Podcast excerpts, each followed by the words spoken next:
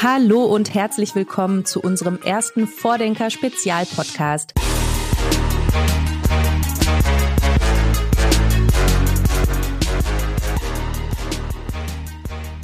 Diesmal nicht mit unserem Gastgeber Kevin Pamann, sondern mit mir, Charlotte Sandoval. Ich freue mich, heute den Auftakt für die Spezialfolgen unseres Vordenker-Podcasts einzuläuten. Anders ist heute aber nicht nur die Gastgeberrolle. Während wir im Vordenker-Podcast alle zwei Wochen mit VordenkerInnen sprechen, die sich mit vielfältigen Themenfeldern rund um Trends, Innovationskultur, Fortschritt und Zukunft auseinandersetzen, wollen wir den Fokus im Vordenker-Spezialpodcast ganz besonders auf die Themen Open Innovation und Open Innovation auf Stadtebene legen und hier unsere Gäste mit den ExpertInnen aus dem jeweiligen Gebiet des Projekts Open Innovation City zum Gespräch einladen. Und so zeigt sich dann die Vielfalt unseres Projekts, unseres Teams und auch unserer GesprächspartnerInnen an den Stimmen hinter den Mikrofonen. Bevor wir starten, haben wir noch eine kleine Bitte. Gebt uns Feedback zu dem neuen Format. Wollt ihr mehr davon? Mehr verschiedene Blickwinkel aus dem Projekt und spezifischen Themen, beispielsweise aus dem politischen und wissenschaftlichen Umfeld der Open Innovation? Vielleicht auch aus dem internationalen Kontext in einer Folge auf Englisch? Schreibt uns gerne in die Kommentare oder über info at openinnovationcity.de. Ein Hinweis vorab. Das Interview konnte aus terminlichen Gründen leider nur virtuell durchgeführt werden und die Tonqualität ist nicht immer so optimal. Ich war im Gespräch mit Klaus Luger, dem Bürgermeister und Innovationsreferenten der österreichischen Stadt Linz. Er ist gebürtiger Linzer und seit Jahrzehnten Mitglied der Sozialdemokratischen Partei Österreichs. Im November 2013 wurde er zum Bürgermeister von Linz gewählt und treibt seit 2015 das Thema Innovation auf Stadtebene ganz massiv. Am Beispiel Beispiel von Linz hat er aufgezeigt, dass sich Industriestädte vor allem im Kontext des industriellen Wandels immer wieder neu erfinden und somit ganz schön viel Mut beweisen müssen. Und er betont auch, dass jede Stadt ihre ganz eigene individuelle, innovative DNA hat und braucht. In diesem Sinne, ich wünsche viel Spaß beim Interview. Herzlich willkommen, Herr Luger, und vielen Dank, dass Sie heute unser Gast sind und uns etwas über den Linzer Weg zur innovativsten Stadt Österreichs erzählen. Schönen guten Tag und uh, herzlichen Dank für die Einladung und schönste Grüße nach Bielefeld. Ja, wir sind bekanntlich die größte Industriestadt Österreichs. Linz hat 208.000 Einwohner und 220.000 Arbeitsplätze und das Ganze spielt sich auf überschaubaren 100 Quadratkilometern ab. Ich erwähne das deswegen als Einstieg, weil das unsere Rahmenbedingungen sehr klar definiert und äh, in meiner Stadt Innovation zwei äh, Ebenen im Fokus hat. Das eine ist die Industrie mit dem klaren wirtschafts- und auch gesellschaftspolitischen Ziel, Industriestadt zu bleiben bei allen Transformationsanforderungen. Und das zweite ist eine innovative Stadt auch äh, im Hinblick auf nicht industrielle Segmente unseres gesellschaftlichen Lebens zu sein. Das heißt, in Wirklichkeit, äh, aus meiner Sicht hat das sehr viel mit einer Kultur des Ermöglichens, äh, einer Kultur auch des Zulassens und damit einer offenen Gesellschaft zu tun. Wir wollen heute über Linz offene Innovation und Innovationskultur im Allgemeinen sprechen. Ähm, ich habe gelesen, dass in den 80ern Professor Hugo Schanowski, der damalige Bürgermeister von Linz, den Satz prägte, Linz muss die sauberste Industriestadt Österreichs werden. Äh, Sie haben es gerade schon ein bisschen zusammengefasst. Ihr Slogan und die Zukunftsvision, die Sie seit einigen Jahren verbreiten, ist, Linz soll die innovativste Stadt Österreichs werden. Ähm, wenn man sich die Entwicklung von Linz ein bisschen anschaut, kann man sagen, die Stadt hat sich wirklich äh, gewandelt von einer traditionellen Stahl- und Chemiestadt hin zur digitalen Innovationsstadt. Was ist da Ihr hauptsächlicher Antrieb, Linz zur innovativsten Stadt Österreichs zu machen? Und was macht Linz wirklich so besonders, um die innovativste Stadt Österreichs zu werden? Ich glaube, dass es einen ökonomischen Faktor gibt, dass Linz deswegen die einzig relevante Industriestadt Österreichs äh, geblieben ist, weil wir den strukturellen Wandel Ende der 80er Jahre in der Stahl- und äh, Chemieindustrie bewältigt haben und gleichzeitig äh, uns allen bewusst gewesen ist, dass wir das Portfolio der Stadt erweitern und vor allem verbreitern müssen. Konkret, wir sind heute auch eine Stadt der Medienkunst geworden. Wir sind auch eine, eine Stadt, die äh, kulturelle Schwerpunkte setzt, die es vor 30 Jahren nicht gegeben hat. Und wenn man innovativ sein will, äh, so muss man, äh, glaube ich, im Fall Linz immer mitdenken, dass unser Asset Industrie ist und das ist der transformativste Sektor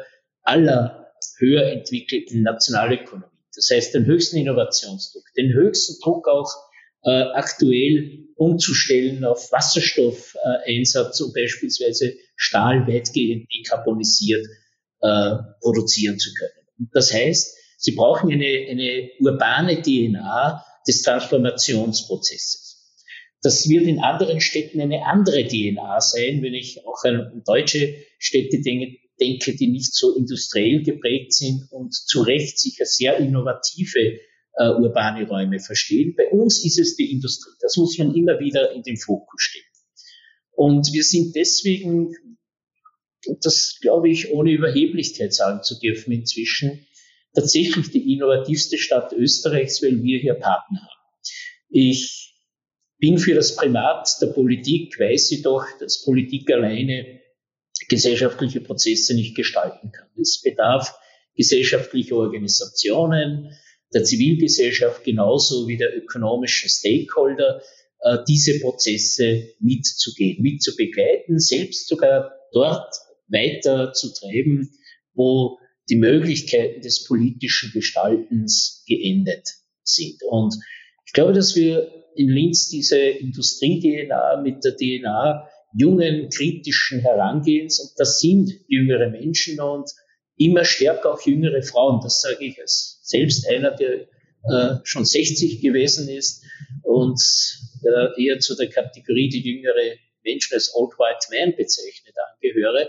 Aber diese Informationsprozesse sind massiv von Frauen auch mitgetragen. Auch in der Industrie, auch äh, in der IT-Wirtschaft und ganz besonders äh, in der Medienkunst. Das heißt, eine, eine diversifizierte Gesellschaft, auch eine Gesellschaft der Zuwanderung in Linz äh, haben circa 35 Prozent der hier lebenden Menschen nach OECD-Definition einen Migrationshintergrund. Das hat uns einfach breiter aufgestellt. Und ich glaube, dass das die Ingredienzien dafür sind, dass wir das einigermaßen bewältigt haben.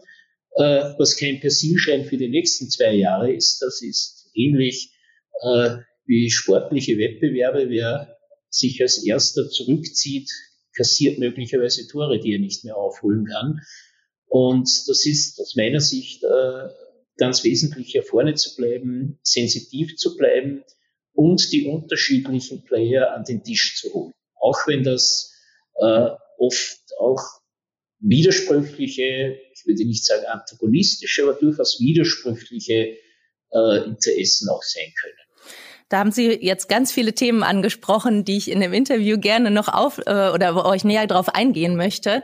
Ähm, Sie, Sie haben viel jetzt davon gesprochen, dass es äh, starke Partner braucht, dass eine Stadtverwaltung das Thema Innovation nicht alleine äh, treiben kann. Das Thema Innovation ist sicherlich für, für jede Stadt äh, relevant, das haben Sie auch schon gesagt. Und Sie haben in Linz als eine von wenigen Städten im deutschsprachigen eine städtische Innovationsstrategie. Also Sie haben sich dafür entschieden, Innovation Innovation nicht als Querschnittsthema zu betreiben, wie das ja in vielen Städten ähm, der Fall ist, sondern wirklich explizit eine städtische Innovationsstrategie mit Partnern aus der kompletten Stadtgesellschaft zu erarbeiten. Äh, warum? Was war und ist Ihre Motivation dahinter gewesen? Es ist eine ganz einfache Motivation. Äh, ich bin sehr davon überzeugt, dass Politikerinnen und Politiker die Rahmen abzustecken haben, innerhalb derer die gesellschaftlichen Aufgaben erfüllt werden. Das Wirtschaft ist, ob das Kultur ist, was es auch immer sein möge. Innerhalb dieses Rahmens bedarf es möglichst selbstbewusster und im besten Fall auch kooperierender Partner. Und mir ist völlig klar gewesen, dass wir in keinen äh, Prozess des Verordnens Innovation umsetzen können.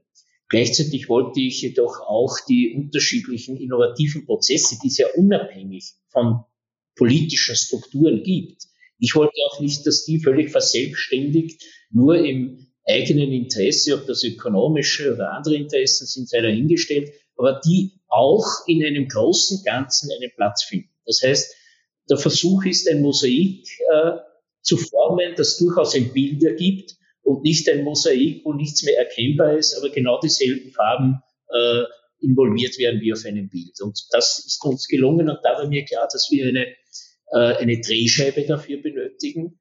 Kein Zentralkomitee, aber eine Drehscheibe für Innovation. Das ist dieser Innovationshauptplatz. Das städtische und 100 Prozent äh, Einrichtung der, der Stadt Linz geworden. Sie haben auch ähm, 2015 das Innovation, Innovationsressort gegründet und auch die Stelle des Innovationsreferenten eingeführt. Ähm, das ist ja eine Stelle, die Sie seitdem wahrnehmen, soweit ich weiß. Ähm, eigentlich findet man Innovationsreferenten ja normalerweise in Unternehmen oder bei Industrie- und Handelskammern, aber wenig auf städtischer Verwaltungsebene. Ähm, Sie sind da sicherlich eine Rarität, aber auch Vorreiter. Ähm, was glauben Sie, warum ist es für Städte oder Stadtverwaltungen so wichtig, auch explizit städtische Innovationsreferenten oder Referentinnen zu ernennen? Und ja, welche Aufgaben oder Kompetenzen gehen in Linz mit dieser Stelle einher?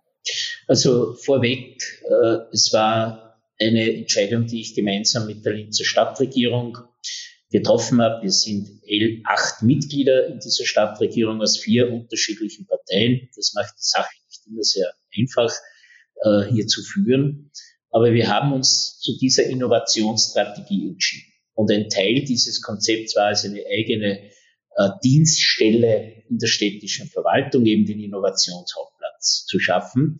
Und eine zweite äh, Bedingung, auch Commitment, war für die Abwicklung hier auch eine politische Verantwortung an einer Person festzumachen.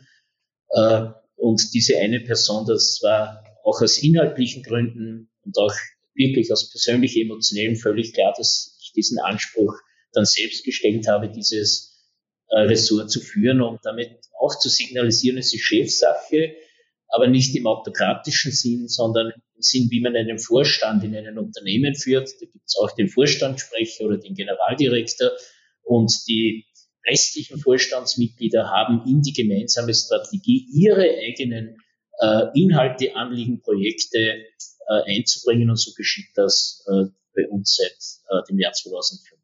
Und ähm, können Sie uns vielleicht ein bisschen was erzählen, wie dieser Prozess war hin zum äh, Linzer Innovationsprogramm? 2018 wurde das ja vom Gemeinderat der Stadt ähm, beschlossen. Ähm, es war ein langjähriger Prozess, wie ich das gelesen habe. Sie haben ja ähm, mit verschiedenen Stakeholdern zusammengearbeitet, um, um diese Maßnahmen äh, zu erarbeiten gemeinsam. Können Sie da ein bisschen vom Prozess erzählen? Na, begonnen hat dieser Prozess nach dem grundsätzlichen Beschluss der Stadtregierung, dass wir eine Strategie entwickeln wollen, damit, dass wir an der Johannes Kepler Universität äh, eine Studie gegeben hat, die an der zwei Jahre sehr intensiv gearbeitet worden ist.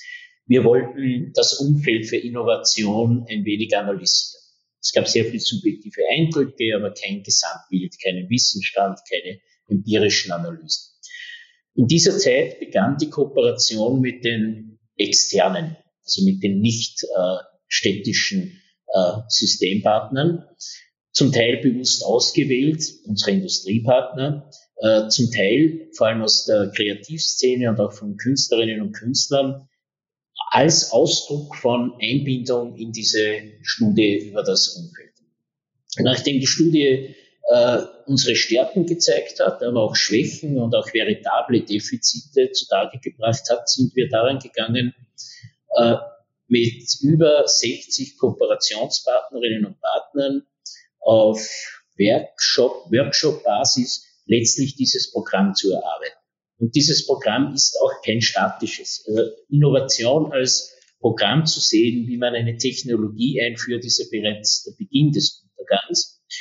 Äh, aber man braucht einmal programmatische Anknüpfungspunkte. Man braucht auch äh, einen Anker. Man braucht auch das eine oder andere Leuchtturmprojekt und das ist uns in diesen Jahren mit den äh, privaten Partnern sehr wohl gelungen. Dann ist das Programm in Folge auch dem Linzer Stadtparlament, das Gemeinderat heißt das bei uns, vorgelegt worden, äh, ist auch bis auf wenige Gegenstimmen mit überwältigender Mehrheit angenommen worden. Und dann ist etwas geschehen, was viele nicht für möglich hielten. Wir haben inzwischen 70 Prozent dieses, ich bezeichne es jetzt als alten Programmes, bereits umgesetzt oder sind äh, sogar schon damit, haben diese Aufträge erfüllt. Äh, Äh, und wie bei jeder guten wissenschaftlichen Arbeit mit jeder geklärten Frage treten zwei neue wissenschaftliche Fragen auf.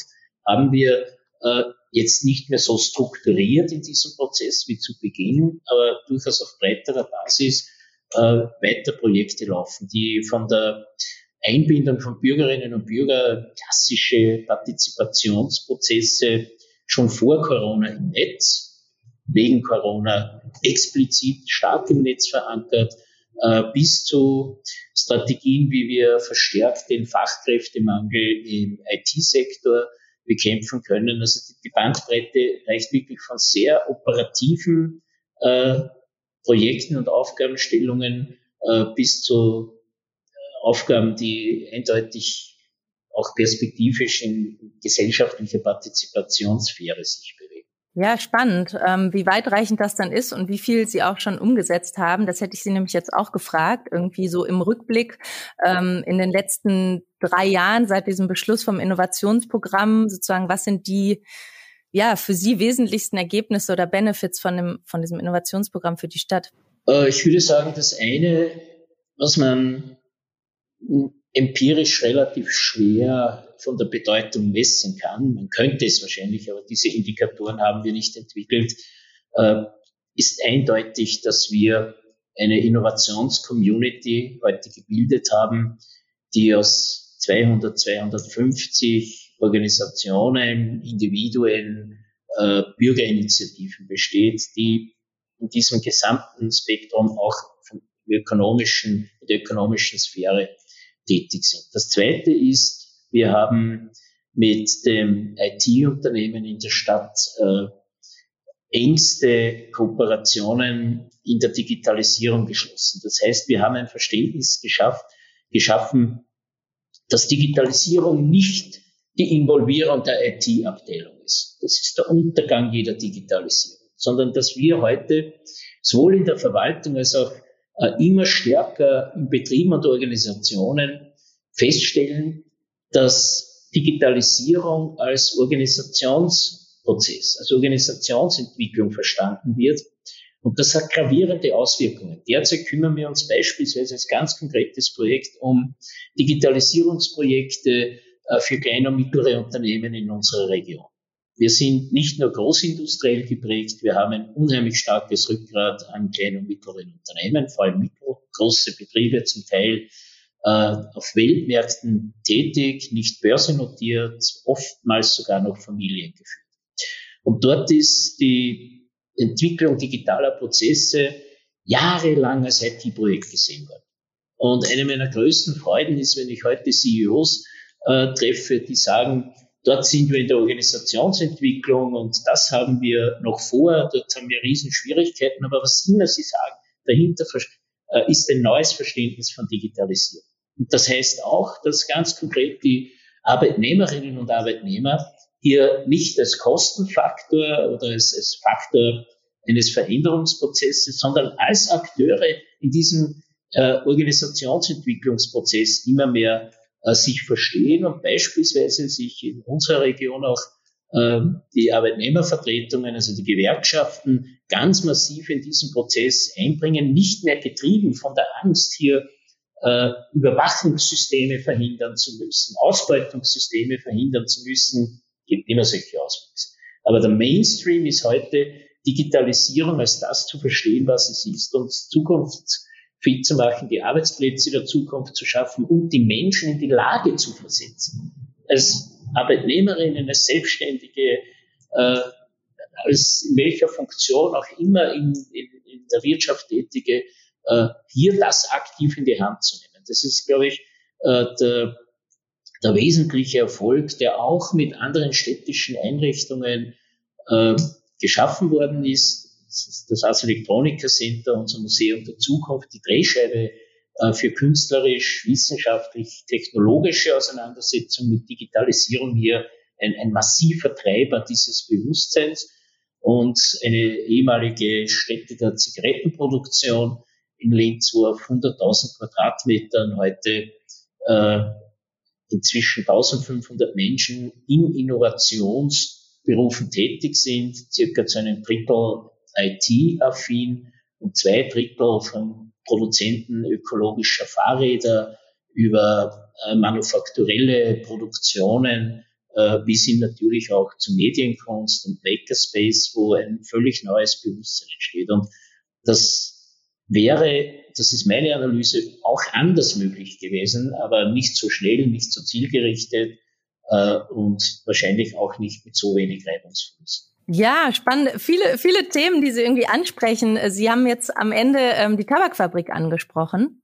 Ähm, Sie haben es noch nicht so gesagt. Ähm, das ist, glaube ich, ähm, eins der, der Aushängeschilder von Linz, ähm, einfach für die, äh, ja, Med für die Medienkunst, für die, für die Kultur, ähm, die dort entsteht. Können Sie uns darüber noch ein bisschen was erzählen? Sie haben, äh, die Stadt hat ja die Tabakfabrik 2009 gekauft. Ähm, soweit ich weiß, können Sie uns ein bisschen erzählen, was Sie, wie, der, wie das war, mit welcher Idee Sie die äh, Tabakfabrik damals ähm, gekauft haben und was dort entstanden ist, haben Sie ja schon ein bisschen skizziert. Also wir haben sie mit überhaupt keiner Idee gekauft, sondern mit einer emotionellen Befindlichkeit. Äh, Im Zuge der Privatisierung der österreichischen Tabakproduktion äh, wurde diese stets gewinnbringend äh, operierende Tabakfabrik zuerst an den UK-Konzern Geller verkauft, die haben es weiterverkauft an Japan Tobacco und Japan Tobacco hat äh, sich entschieden, den Standort zu schließen. Wir durften ihn kaufen zu einem korrekten und seriösen Preis. Es waren damals 14 äh, Millionen Euro für ca. 100.000 Quadratmeter Nutzfläche. Preismildernd war der absolute Denkmalschutz. Und wir wussten damals nicht, was wir wollen. Wir wussten nur, was wir nicht wollen. Das ist ja auch schon eine gewisse Einschränkung und wir wollten keine Shopping Mall.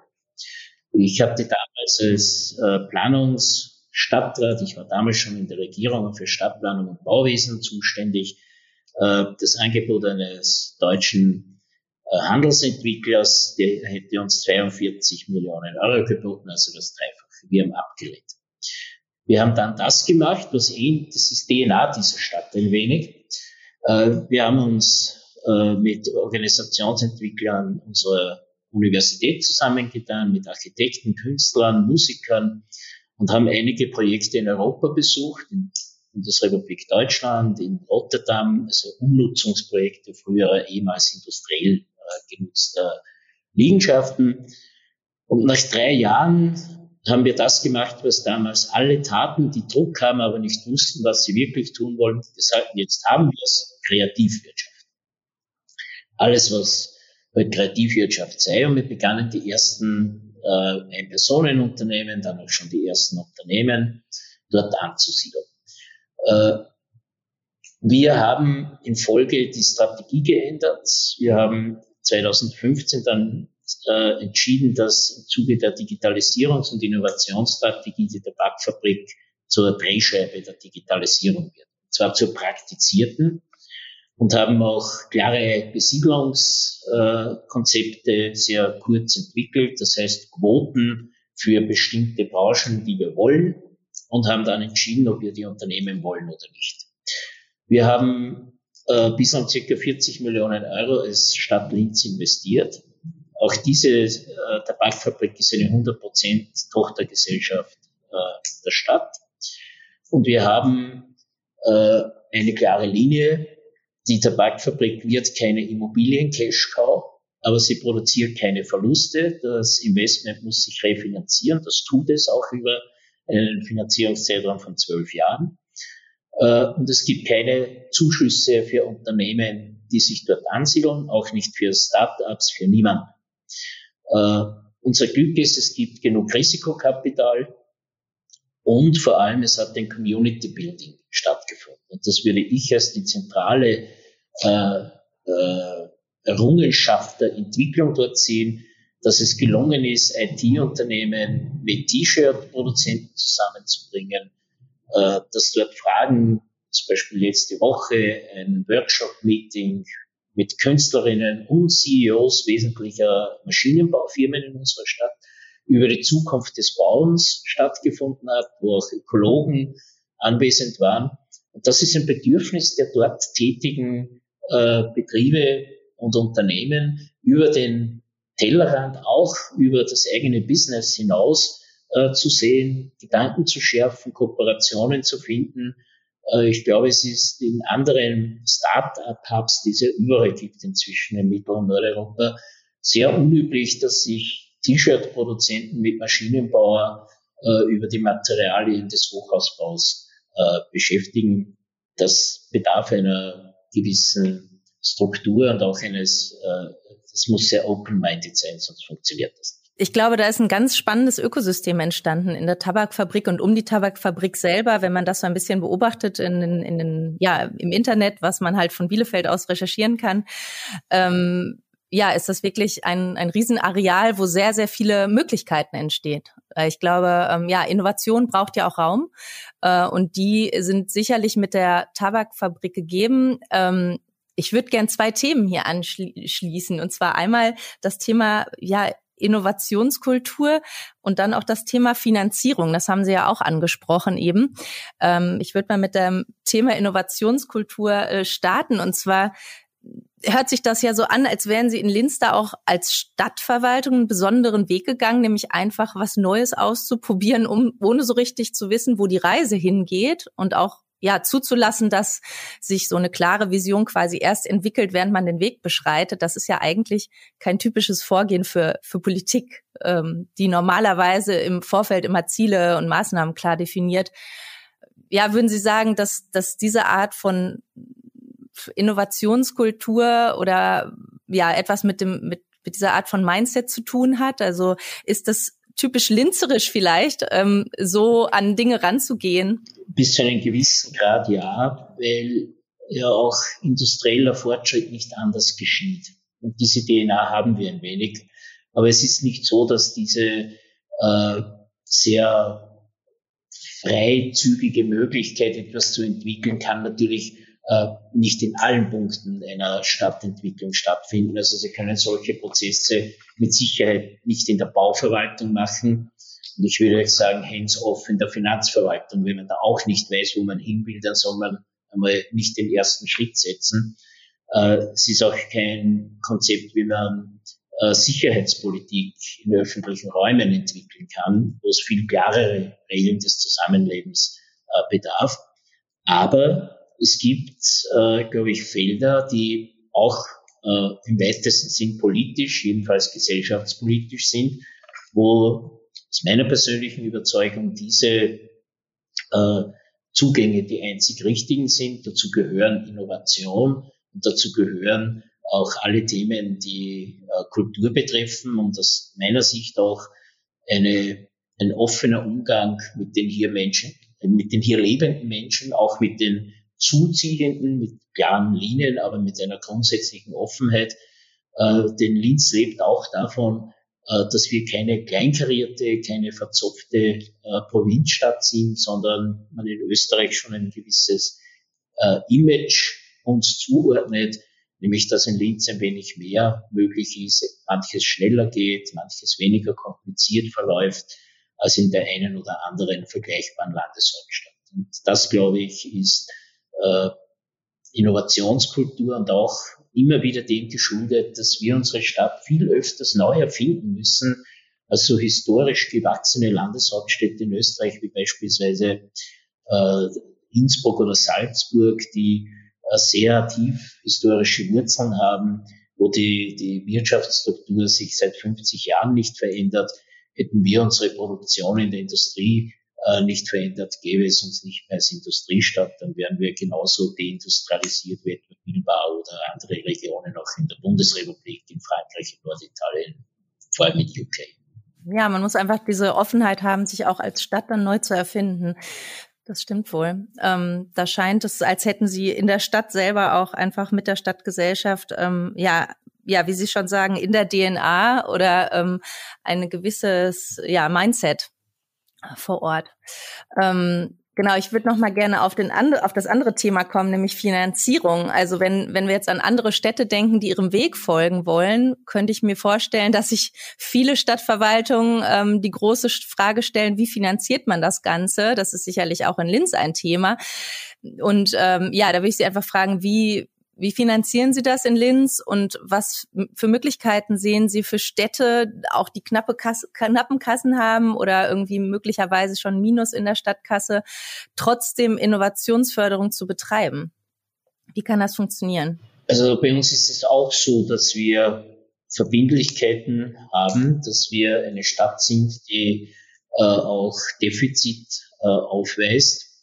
Es hängt mit sehr spezifischen und hochkomplizierten österreichischen Finanzierungssystemen zusammen, die ich Ihnen hier nicht weiter erklären will, denn das wäre sinnlos. Fakt ist, dass wir äh, eine relativ einfache Finanzierungspolitik haben. Äh, es werden sämtliche Projekte oder auch äh, der Innovationshauptplatz mittelfristig äh, in die Gesamtfinanzierung des städtischen Haushalts eingetaktet. Und es werden sämtliche Verbindlichkeiten, die wir für diese Projekte aufnehmen, auch zeit- und fristgerecht gegenüber den Banken getilgt. Aber die Finanzierungsbasis ist Kreditaufnahme. Und ich sehe darin auch ökonomisch derzeit einen Mehrwert, denn äh, wenn Sie für Barvermögen Negativzinsen zu bezahlen haben, äh, wenn die Kreditfinanzierungen auch mittel- und langfristig derzeit äh, auf sehr niedrigem Zinsniveau äh, sich befinden, dann können Sie in die Zukunft leichter investieren als äh, in anderen wirtschaftlichen Zeiten. Deswegen haben wir aktuell damit äh, keine Finanzierungsprobleme, aber klare Prämisse, es muss refinanzierbar sein. Ja, es ist nicht einfach, weil man sich das ja immer fragt als äh, als Projekt. Äh, gut, wenn man Förder, Fördergelder bekommt, ist es äh, sicherlich erstmal für einen Anfang einfacher. Aber die Frage ist ja, wie institutionalisiert man das dann langfristig in der Stadt, um das ähm, um das so treiben zu können, das Thema Innovation. Es soll ja immer nicht bei Projekten bleiben, sondern es soll ja dann auch langfristig funktionieren. Und da muss man sicherlich als Stadt sich dann überlegen, wie man das umsetzen kann.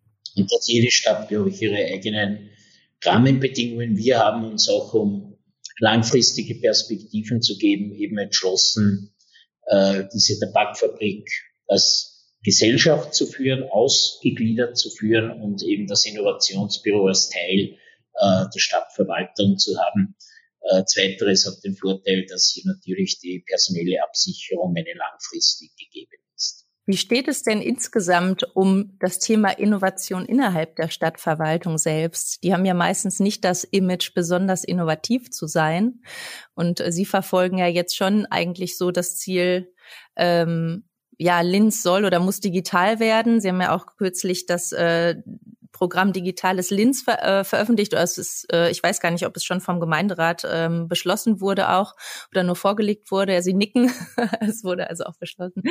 Genau. Ähm, ja, wie schafft man das, so eine Vision dann in der Verwaltung auch so stark zu treiben? Also in der Digitalisierungsstrategie der eigenen Verwaltung hatten wir eindeutig Nachholbedarf. Äh, hier ist beispielsweise die Bundeshauptstadt Wien äh, Vorreiterin in Österreich gewesen. Das sei auch anerkannt und gesagt, weil es so ist. Äh, wir haben äh, uns entschieden, äh, vieles ähnlich wie in Wien zu machen. Wien ist immer Faktor 9, das heißt, wir sind ein Neuntel von unserer Bundeshauptstadt. Deswegen sind nicht alle Strukturen und Prozesse übertragbar, auch nicht, wenn man sie durch neun dividieren täte. Aber Verwaltungsagenda und Kompetenzen sind sehr ähnlich. Und ich glaube, es gibt einen Schlüssel. Äh, Sie brauchen an der Spitze jemanden, der Digitalisierung eben nicht als IT-Prozess versteht, sondern als das, was ich vorher schon erwähnte, als Organisationsentwicklung. Das ist das eine. Das zweite ist, Sie benötigen ein klares Programm. Das haben wir. Das ist Aufgabe auch der, der politischen Führung Programme festzulegen.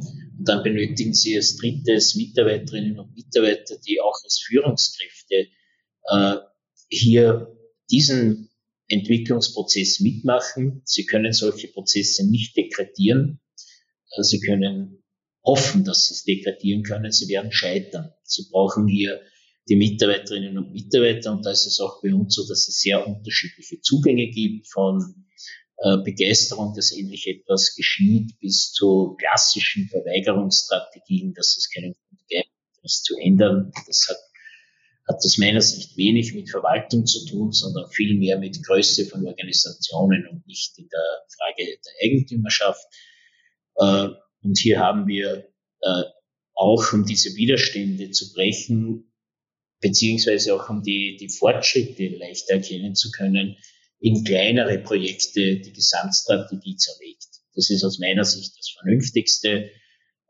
Es gibt nicht den großen Wurf, es gibt nicht die Feier nach drei Jahren, alles abgehakt, wir sind die Besten jetzt, sondern sie müssen auch das als Entwicklungsprozess sehen, aber mit klaren Aufträgen und auch mit klaren Fristsetzungen. Aber diese müssen realistisch sein, umsetzbar sein und vor allem verständlich sein. Und äh, wesentlich ist dann auch ein Führungsstil, wenn man glaubt, man kann das mit einem klassischen Top-Down-Führungsstil äh, bewältigen, wird man scheitern. Wenn man glaubt, äh, mit laissez-faire wird es besser, wird man auch scheitern. Äh, es bedarf hier klarer Führungsaufgaben, Kompetenzen, aber eines sympathischen Umgangs mit den Menschen, die man benötigt. Dafür. Mhm, also ein, ein, ein gutes Mittelmaß an Führung. Das finde ich ähm, spannend, dass Sie ähm, auch so den Hauptfokus auf die Menschen legen. Das ähm, entspricht ja eigentlich auch ihr, dem, was Sie, was Sie so in die Welt tragen, wenn man sich anschaut, wie Sie sich auf diesen iCapital Award 2020 beworben haben. Den hat ja auch den, der Innovationshauptplatz ähm, vorbereitet, so weiß ich weiß. Und da haben Sie auch den humanen Faktor ins Zentrum gestellt. Und ähm, wir als Projekt äh, sagen auch immer, es geht uns um die Menschen, also um die Innovatorinnen und Innovatoren, die Ideen haben, die Dinge umsetzen wollen. Es geht nicht so sehr um das Unternehmen oder die Institution oder Organisation, für die die Menschen stehen. Ähm, und das scheint ja dann in ihrer Stadtverwaltung ähm, auch so zu sein, dass sie, dass sie sich vor allen Dingen Menschen holen, ähm, die dann der Hauptfaktor für Erfolg sind. Wie, wie sehen Sie sich selber denn? Also man merkt so Innovation und Innovationsförderung ist äh, Ihr Herzensthema. Sehen Sie sich selber denn als den Treiber von Innovation in Linz? Nein, Gott sei Dank nicht als Das wäre furchtbar und dafür ist die Stadt zu groß und würde mich völlig überfordern. Aber wenn ich etwas auf meine Fahnen heften täte, äh, dann will ich sagen, dass ich in der Stadtregierung sehr wohl derjenige gewesen bin, der das massiv G- und betrieben hat. Aber ich hatte auch auf der politischen Ebene Mitstreiterinnen und Mitstreiter, die habe ich bis zum heutigen Tag in der, auch in meiner eigenen Verwaltung. Äh, Menschen, die hier am selben Strang und vor allem auch in dieselbe Richtung ziehen. Das hat sich ja auch bekanntlich bewährt, nicht nur aus physikalischen Gründen. Und deswegen, glaube ich, benötigt man ein Umfeld. Es ist immer wichtig, Ideengeber zu haben. Und vor allem ist es wichtig, wenn man so einigermaßen erfolgreich ist, und das sind wir, äh, dass man auch weiterhin etwas zulässt, was auf den ersten Blick möglicherweise antagonistisch erscheint. Also lauter Erfolg nicht in eine gewisse Selbstzufriedenheit zu fallen. Das ist bei Erfolg immer äh, sehr gefährlich. Oftmals stimmt es auch, weil Erfolg inkludiert vielfach auch Erfahrung und man weiß, welche Wege eher nicht zu beschreiten sind, aber offen zu bleiben für Neues und äh, ich glaube für Führungskräfte auch äh, für Kritik offen zu bleiben und hier nicht mit Befindlichkeiten oder formalen Autoritarismus zu reagieren. Ja, ich denke auch, dass einfach offen zu sein für für Neues, das ist einfach einer der der Hauptfaktoren dann, äh, den man braucht, um das äh, in der Stadt treiben zu können. Ne? Ach Gott, ich habe noch so viele Fragen an Sie und unsere Zeit äh, läuft schon ab und äh, ich überlege irgendwie gerade, welche, welche Frage ich Ihnen noch stellen kann von denen, die ich noch so auf meiner Liste habe. Ähm, ja, was, was vielleicht im Anschluss gut passt, irgendwie nochmal wäre, ähm, ja, was braucht es für Menschen, um, um was in Linz und auch in anderen Städten äh, zu bewegen? Welches, welches Mindset irgendwie würden Sie sich für die Jugend oder junge Innovatoren und Innovatoren äh, wünschen, die ja unsere Zukunft prägen sollen? Ich glaube, dass es zwei Prinzipien gibt, vielleicht auch mehrere, aber zwei sind sehr relevant. Das eine ist eine Ermöglichungskultur. Nicht das erste ist die Frage, die Frage zu stellen, worin liegt das Problem? Wo könnte ein Problem auftauchen? Sondern als erstes die Frage zu stellen, welche Chancen könnte das bieten? Welchen Mehrwert könnte das bieten? Das ist das eine. Und das Zweite, das ist, glaube ich, vor allem im, im deutschsprachigen Raum eine Riesentragödie und ein Riesenbremsklotz. Wir haben eine gnadenlose Fehlerkultur. Fehler zu machen ist dramatisch. Äh, das ist im angloamerikanischen Raum völlig anders und äh, Startups, Kulturen wie in Israel funktionieren völlig anders, sind deswegen auch erfolgreicher, weil dort einfach Scheitern anerkannt wird. Ich war öfter schon in Israel, war bei einem großen IT-Unternehmen und habe dort mit dem Finanzvorstand ein Gespräch äh, geführt. Und der hat mir erzählt, dass er vorher bereits drei Startups in den Konkurs geführt hat und dann wurde er Abteilungsleiter eines internationalen israelischen Konzerns und vier Jahre später äh, Finanzvorstand, also CFO. Äh, ich habe mir gedacht, wenn das in meinem Land passiert wäre, der hätte schon nach dem zweiten Konkurs keine Chance mehr gehabt. Niemand hätte diesen Mann als Finanzer genommen. Und einmal die Dinge umgekehrt zu sehen, dass jemand, der schon des Öfteren gescheitert ist, wenn er eine gewisse Analyse hat und auch intellektuell äh, dieses Scheitern verarbeitet und nicht mit Befindlichkeiten, äh, hat oft einen höheren äh, Erfahrungswert als jemand, der fünf Jahre nur Erfolg hinter sich hat. Und das, glaube ich, täte uns gut, würde uns auch emotionell einiges erleichtern, aber auch Potenziale äh, besser nutzbar machen. Denn Fußball haben viele Torhüter auch von ihren Fehlern gelernt und sind dann erst wirklich gut.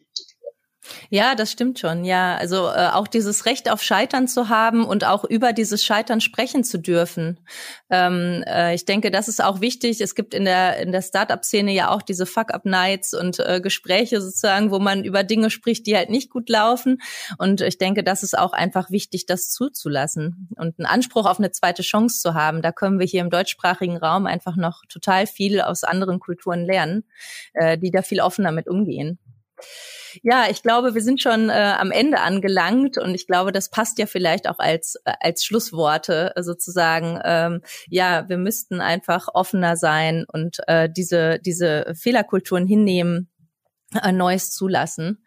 Ähm, Herr Luger, ich bedanke mich sehr für dieses unglaublich spannende Interview. Sie haben äh, mich und unsere Hörerinnen und Hörer mit nach Linz genommen, uns viele interessante Dinge über diese Stadt äh, erzählt, über die Innovationskultur, über ja diesen offenen Innovationsprozess, wie sie äh, die Innovationsstrategie der Stadt ähm, ja vorantreiben.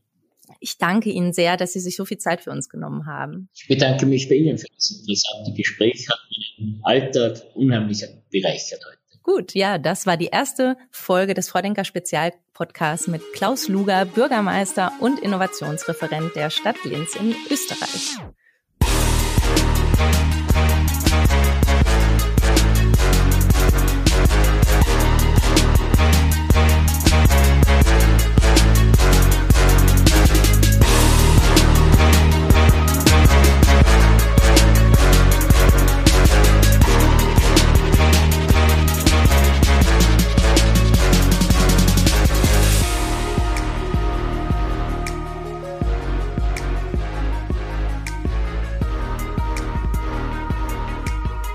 Dieser Podcast wird präsentiert vom Projekt Open Innovation City und den Projektpartnern der Fachhochschule des Mittelstands, der Founders Foundation, OWL Maschinenbau und dem Pioneers Club.